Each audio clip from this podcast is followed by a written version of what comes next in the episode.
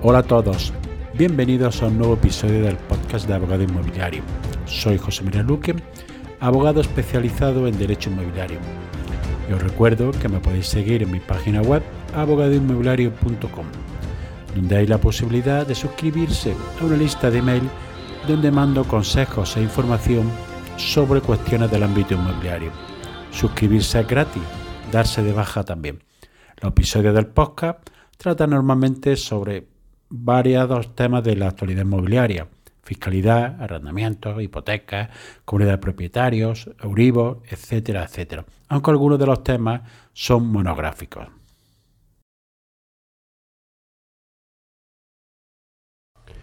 Ninguna ayuda para los propietarios. El otro día, un cliente mío que tiene una inmobiliaria me preguntaba qué me parece la ley, la nueva ley de vivienda y algunas otras medidas que se están tomando por parte del gobierno.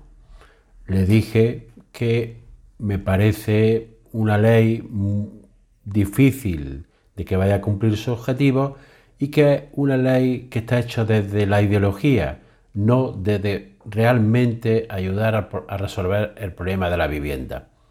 En primer lugar, es un problema muy serio que hay en España y resulta sorprendente que los partidos políticos, sobre todo los dos grandes partidos políticos, no se, pongan de acuerdo para conseguir una ley estable que realmente ayude a solucionar el problema de la vivienda, sino que se hace una ley desde la ideología y que solo atiende a una de las partes del problema, haciendo que todos los propietarios parezca que son grandes tenedores y criminalizando la actitud de algunos propietarios, extendiéndola a todos los propietarios como si fueran seres sin que no tienen sentido, perdón, que no tienen sentimientos y que lo único que se quieren es aprovechar del inquilino.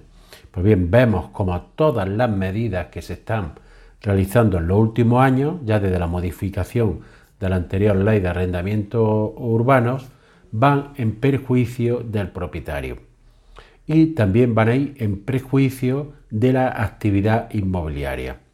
Dentro de estas medidas que quiere establecer la nueva de la vivienda, todas o casi todas van dirigidas al, hacia el propietario, pero para causarle un perjuicio y en beneficio del inquilino. Es decir, se limita la subida de la renta, control de precios, Parece que todos los propietarios son grandes tenedores, que pagarán los gastos de la inmobiliaria cuando a su servicio, que al menos debería de abonarse quizás el 50%, porque es tanto solicitado por el arrendador como por el arrendatario.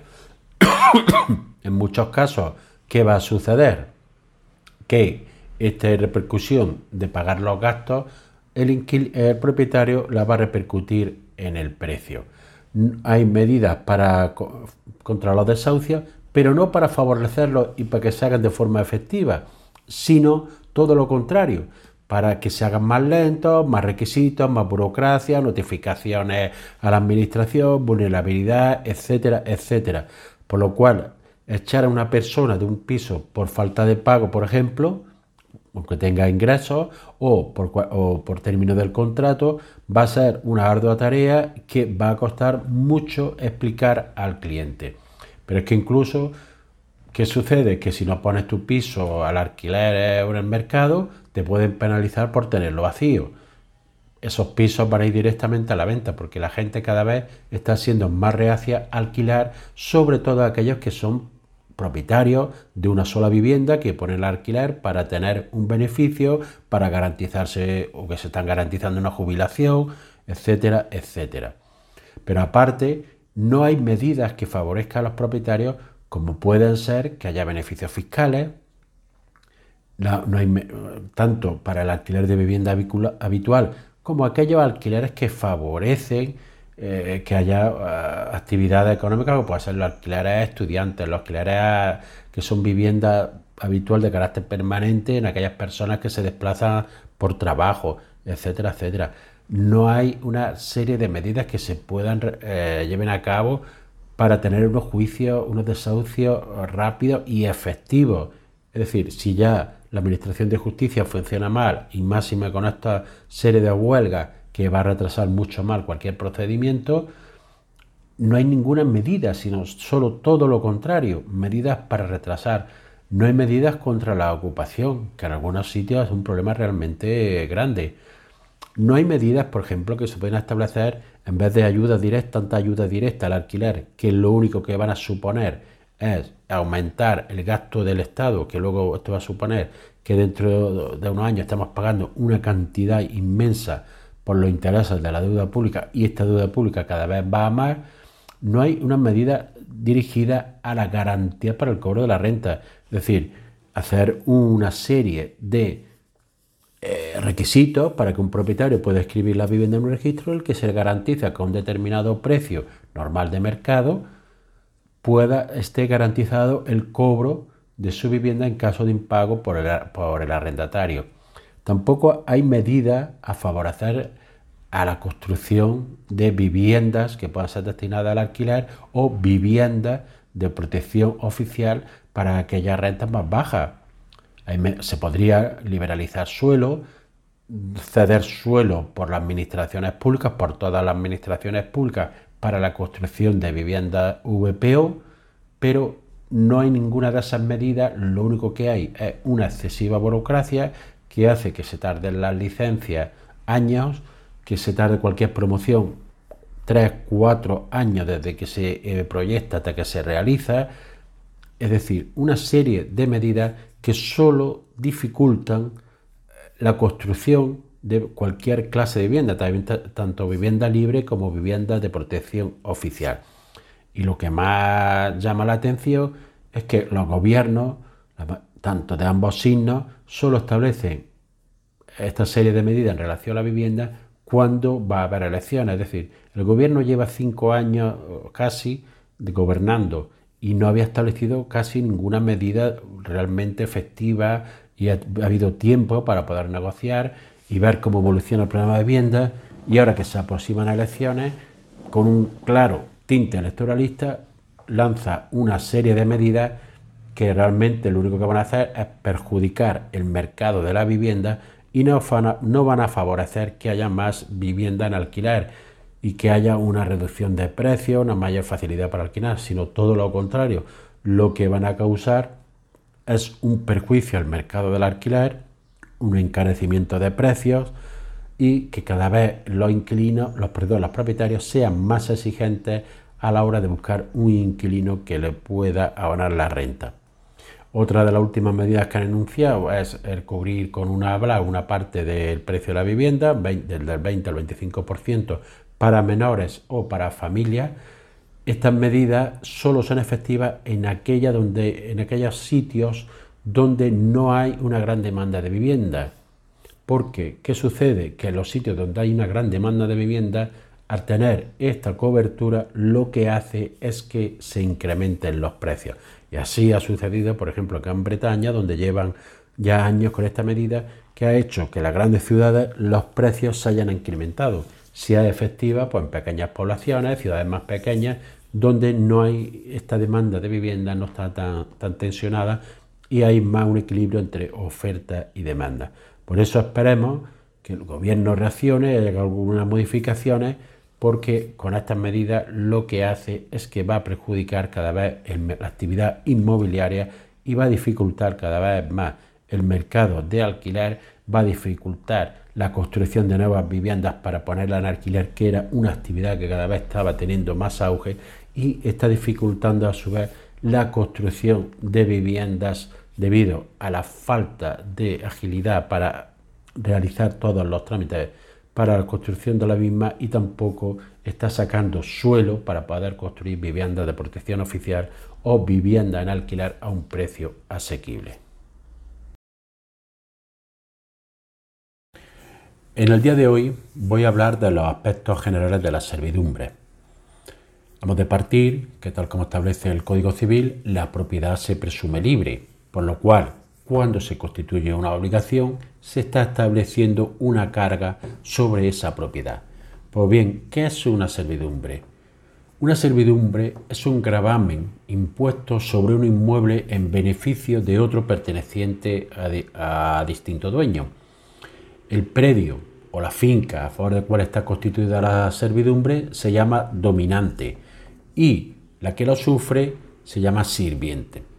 También puede eh, establecerse servidumbre en provecho de una o más personas o de una comunidad a quienes no pertenezca la finca grabada, es decir, sobre personas distintas de la finca sobre la cual se constituye esta servidumbre. Pues bien, ¿cuáles son las clases de servidumbres que se pueden constituir sobre una finca?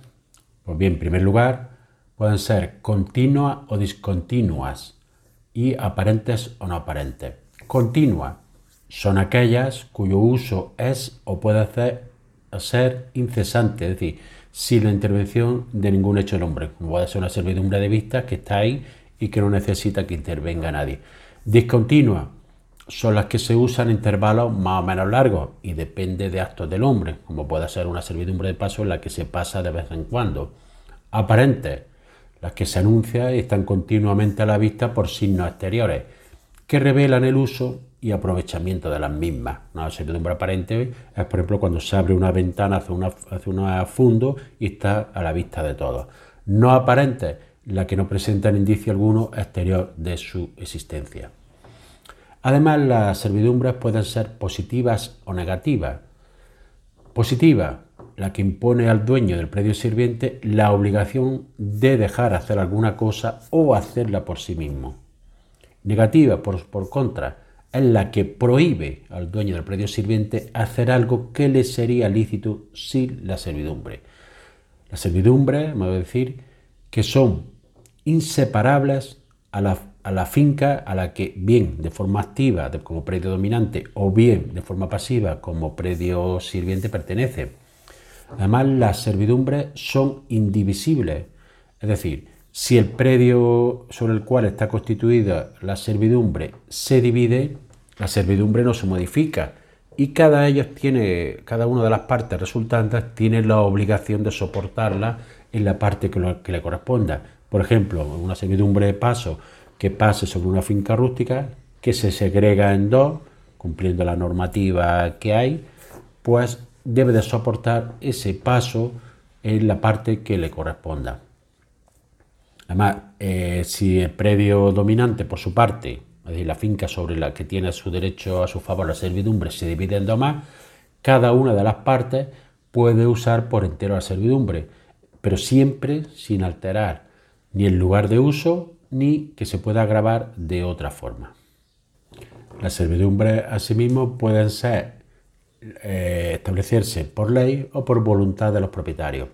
Las primeras se llaman legales y las últimas voluntarias. ¿Cómo se adquiere la servidumbre? Pues bien, aquí hay que atender a la clase de servidumbre de la que estemos hablando.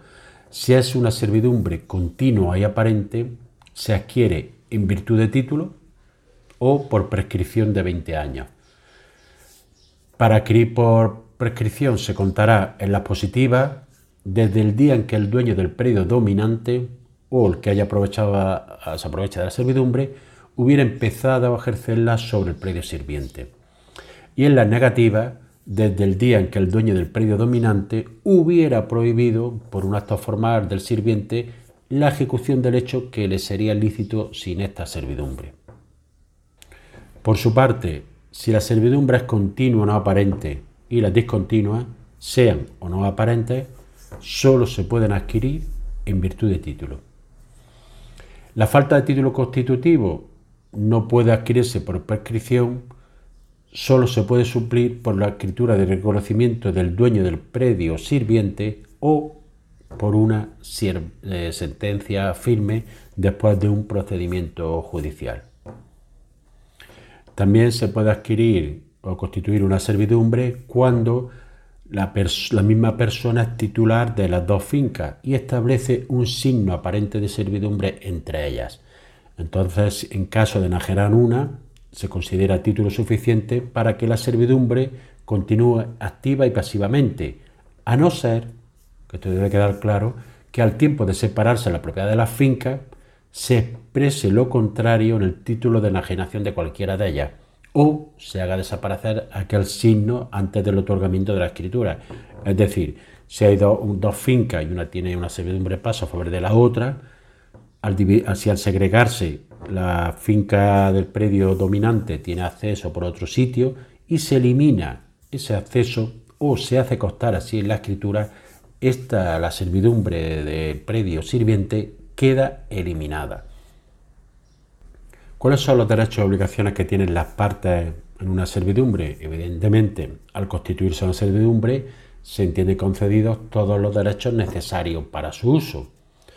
El derecho fundamental que tiene el que tiene a su favor la servidumbre es hacer a su costa en, la finca sirviente las obras necesarias para su uso y conservación, pero en ningún caso sin alterarla ni hacerla más gravosa. Y para ello pues, hay que elegir el momento y el tiempo a fin de ocasionar la menor incomodidad posible al dueño del predio sirviente. Es decir, si yo tengo una servidumbre de paso de un camino que pasa por una finca, pues puedo arreglar ese camino, pero en ningún caso ni ampliarlo, ni establecer otras obras que no sean las de simple mantenimiento. Si hay varios, varias personas o varias fincas que se benefician de la servidumbre, todas ellas deben de contribuir a los gastos de mantenimiento. Esto es muy habitual en fincas rústicas cuando un camino sirve de paso a numerosas fincas rústicas y todas ellas deben de contribuir al mantenimiento del mismo.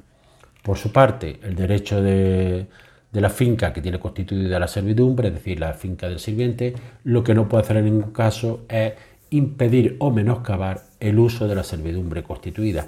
Y si además se beneficia, eh, de la misma, debe de contribuir en su parte al mantenimiento y al gasto de la misma.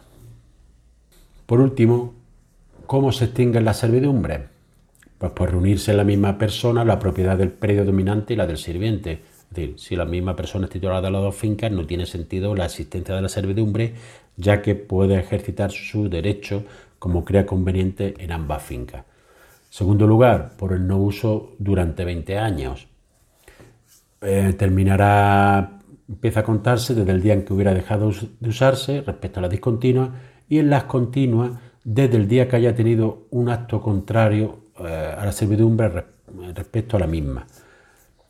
Otro motivo de extinción es cuando las fincas vengan a tal estado que no pueda usarse de servidumbre, pero esta se volvería a constituir en el caso de que las fincas, transcurrido el tiempo, se pudieran volver a utilizar, siempre que no haya, se haya extinguido por prescripción. Eh, también se puede extinguir en caso de que sea una servidumbre temporal o condicional, es decir, yo puedo dejar paso para la realización de una obra determinada o por un periodo determinado por llegar al día o por realizarse la condición.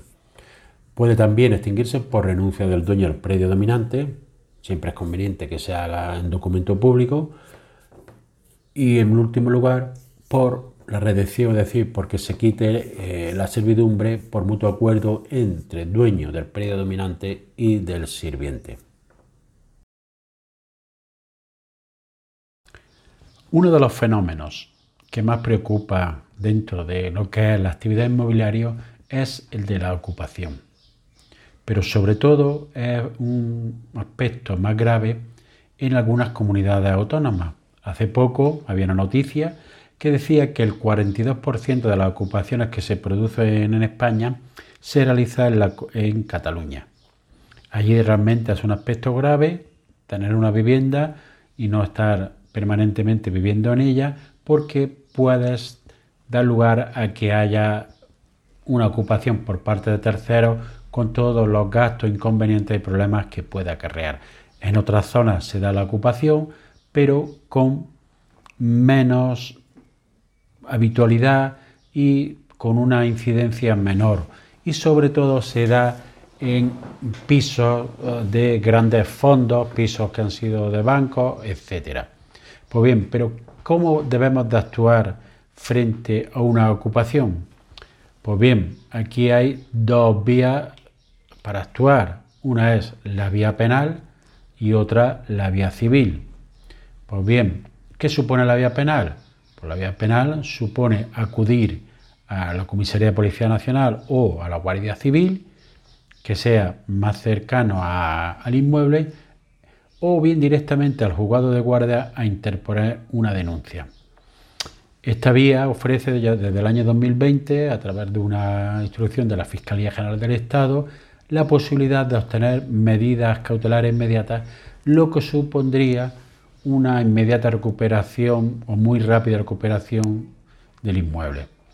¿Cuáles son sus ventajas? Que es gratuito y si podemos aplicar esta medida cautelar sería su inmediatez. Dependiendo, la policía puede devolver o no directamente la vivienda desalojando a los infractores, pues bien, esto solo se puede dar si se entendiera que hay un requisito que es la fragancia. ¿Este cómo se da? Pues que hubieran entrado inmediatamente y se denunciaran eh, con un breve espacio de tiempo.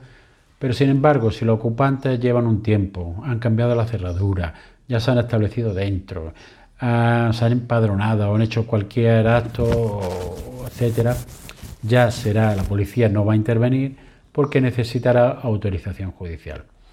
Dependiendo de qué vivienda sea la que nos ocupen, se puede aplicar dos tipos de delitos, el allanamiento de morada y la usurpación. El allanamiento de morada es cuando se produce la ocupación de vivienda habitual. ¿Qué se entiende por, morada para los tribunales? Pues bien, el espacio cerrado o en parte abierto, que está separado del mundo exterior, en condiciones tales que te hagan patente la voluntad del morador de excluir de él a terceras personas.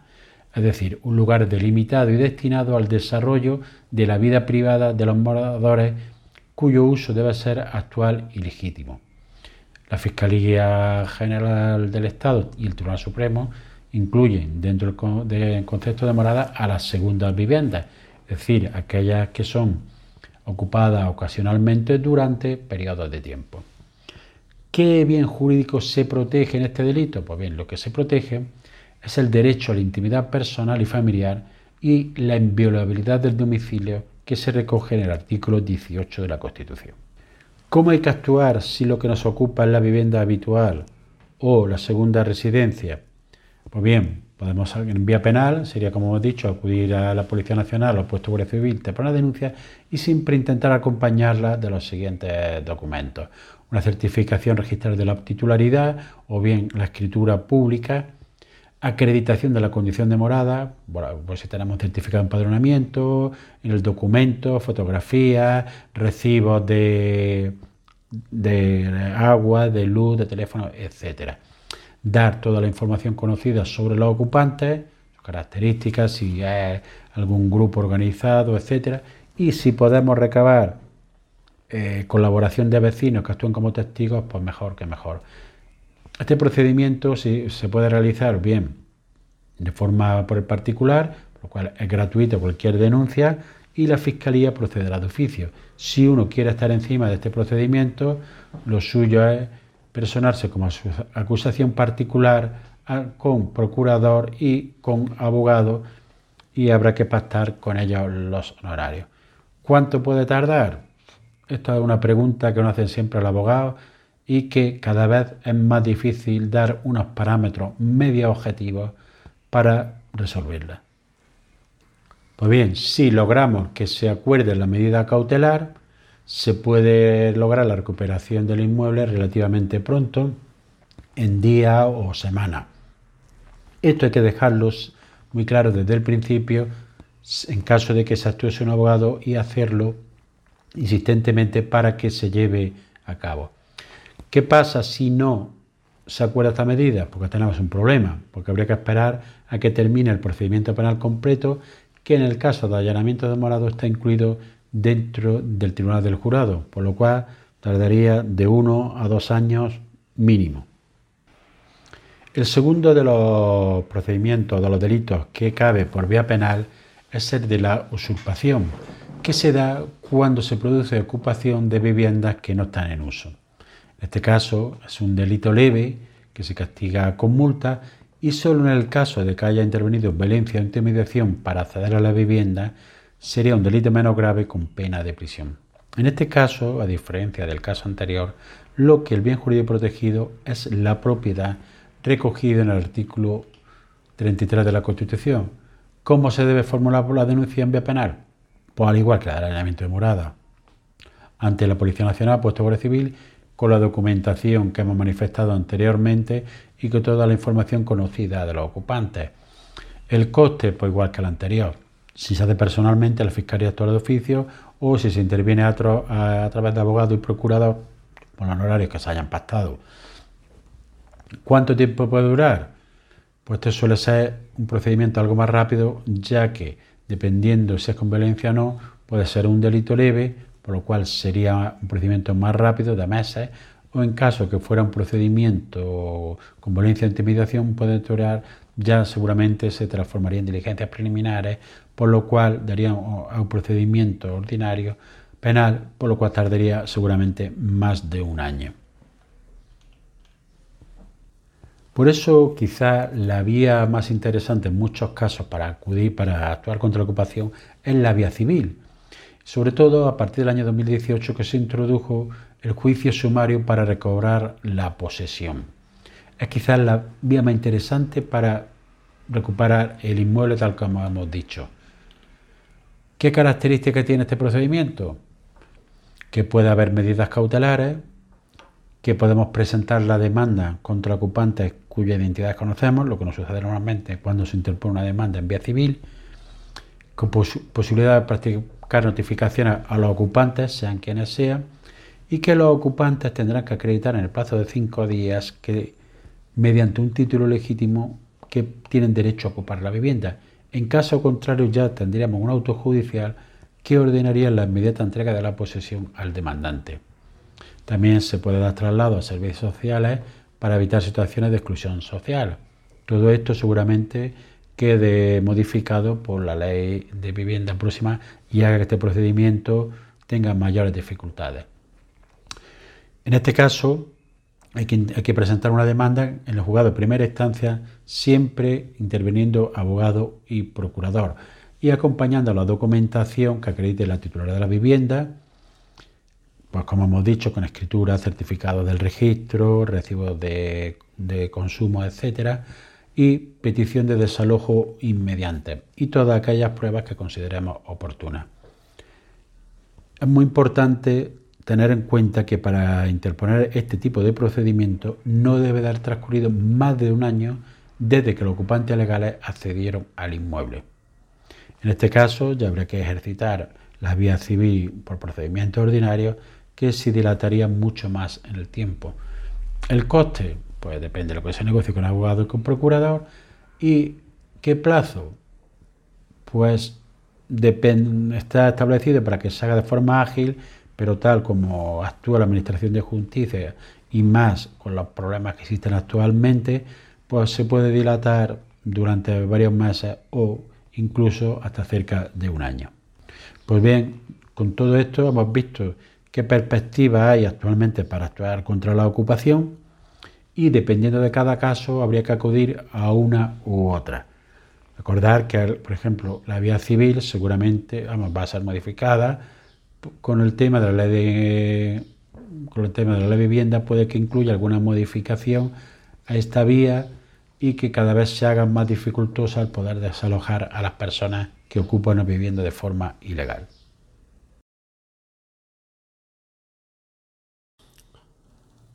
¿Puedo comprar un piso con un embargo o varios embargos?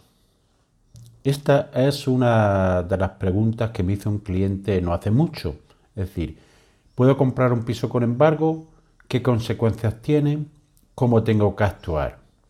Pues bien, en primer lugar, hay que decir que no hay ningún problema en comprar un piso con un embargo, varios embargos, y la forma de actuar dependerá de qué tipo de embargo sea.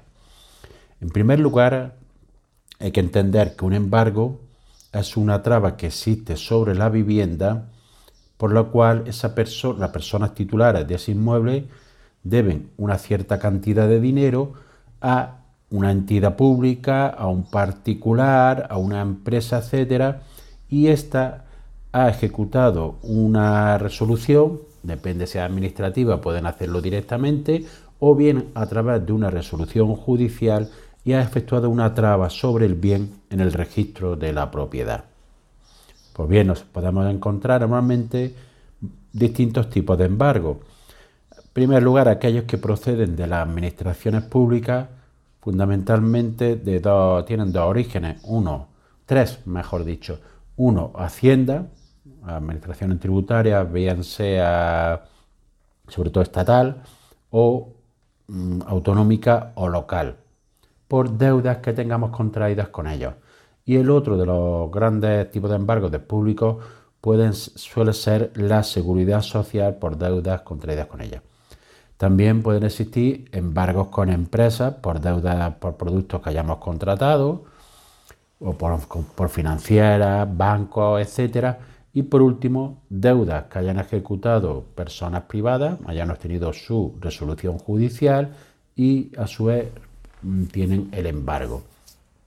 Cuestión distinta es que haya una anotación preventiva de embargo, cuando ese bien esté dentro de una discusión litigiosa y hay que esperar al resultado de la misma para ver la finalidad que tendría el mismo.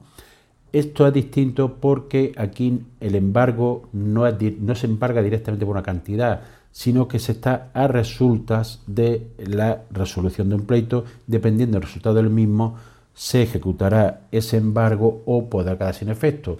Esto da lugar a incertidumbre, pero no es lo que estamos tratando aquí. El día de hoy estamos viendo pisos que ya tienen embargos realmente ejecutados.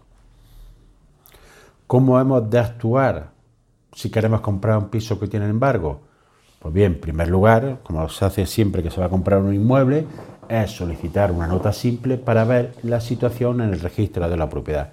Supongamos que en la misma no aparecen que tiene, por ejemplo, tres embargos.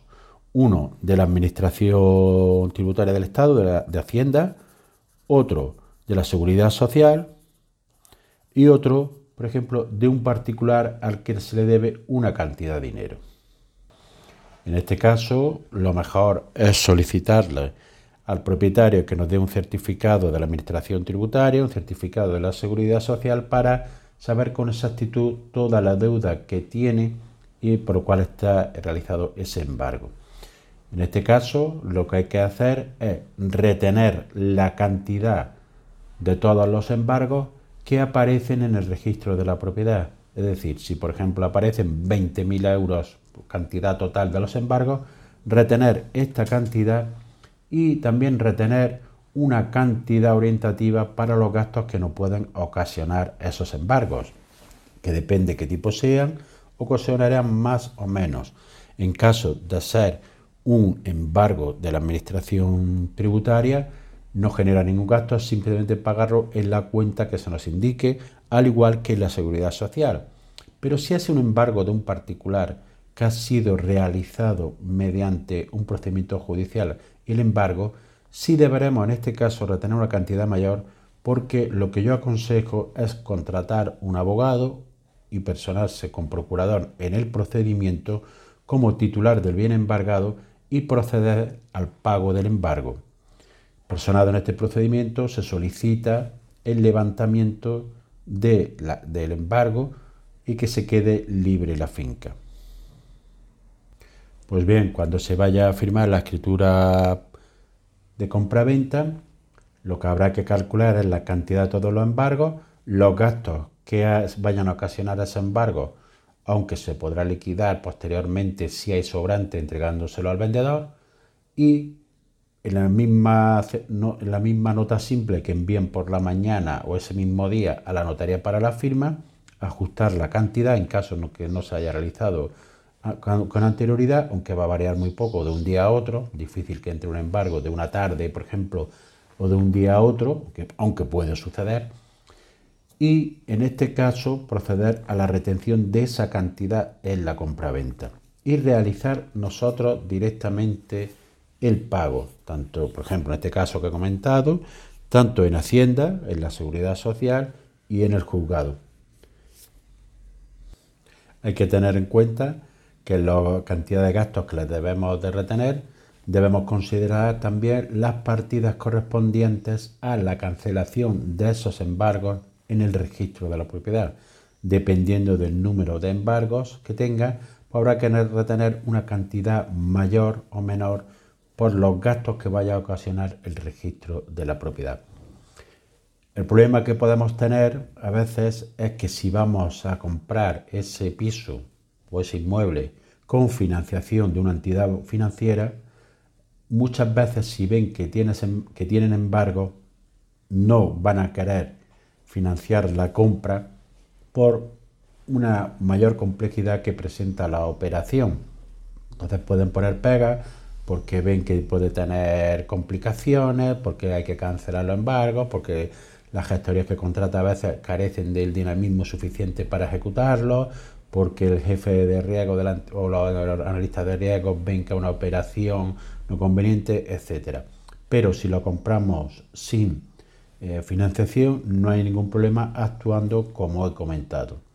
Como conclusión, pues, se pueden comprar pisos con embargo, no hay ningún problema, pero tomando las precauciones necesarias y reteniendo siempre la cantidad correspondiente a esos embargos y la correspondiente a los gastos que va a suponer la cancelación de los embargos en el registro de la propiedad. Y como siempre digo, lo importante es estar asesorado y ir acompañado en el proceso.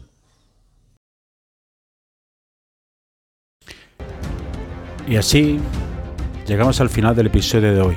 Espero que te haya sido de utilidad para ampliar tu conocimiento en el ámbito inmobiliario. Si quieres que, este podcast llegue a más personas, puedes compartir el enlace del episodio en tus redes sociales o darle una valoración positiva en la aplicación que utilizas para escucharlo. Recuerda que puedes seguir en abogadoinmobiliario.com. Gracias por escuchar, nos vemos en el siguiente episodio y que tengas una excelente semana.